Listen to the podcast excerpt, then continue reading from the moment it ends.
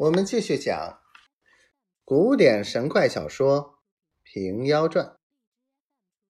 担子和尚急急地唤醒了渔翁，那渔翁酒还未醒，呼吆喝六的空网打下一网，拿不多几个小鱼。再下网时，鱼都惊散了，更取共取得十来尾，杀起来血又不多。担子和尚心下想到。有心使这便乖了，且把渔翁来试一试。若有验，下年来多取些备用也未迟。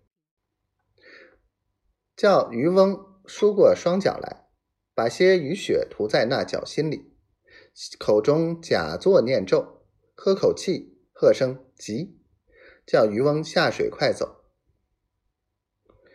那渔翁老实，真个往水面双脚跳下。扑通一声，没头沉下。渔婆在梢头看见，叫起屈来。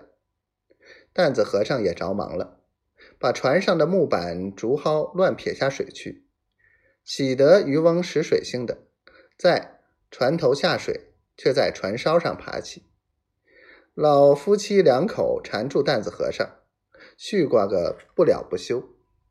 担子和尚无言回答。只得招个不是，情愿赔礼。到次日天明，包裹中取出一块银子，约有二钱重，与他买酒吃压惊，方才罢手，放和尚起案。那渔船自去了。担子和尚叹口气道：“古人云，尽信书不如无书。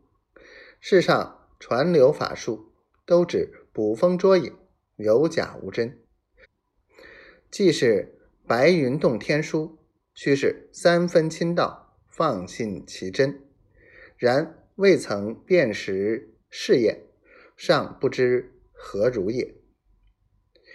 只因担子和尚好奇太过，求道太急，偶见抱朴子书上有一段话，便要试他，极致不厌，连白云洞天书都疑心起来了。